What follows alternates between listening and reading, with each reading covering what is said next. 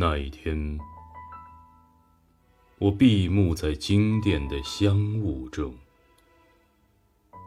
蓦然听见你诵经的真言。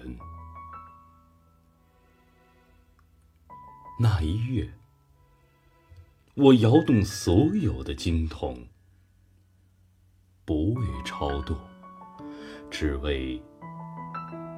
触摸你的指尖。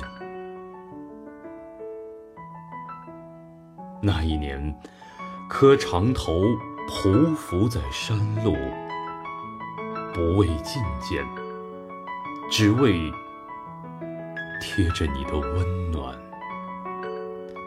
那一世，转山转水转佛塔，不为修来世。只为途中与你相见。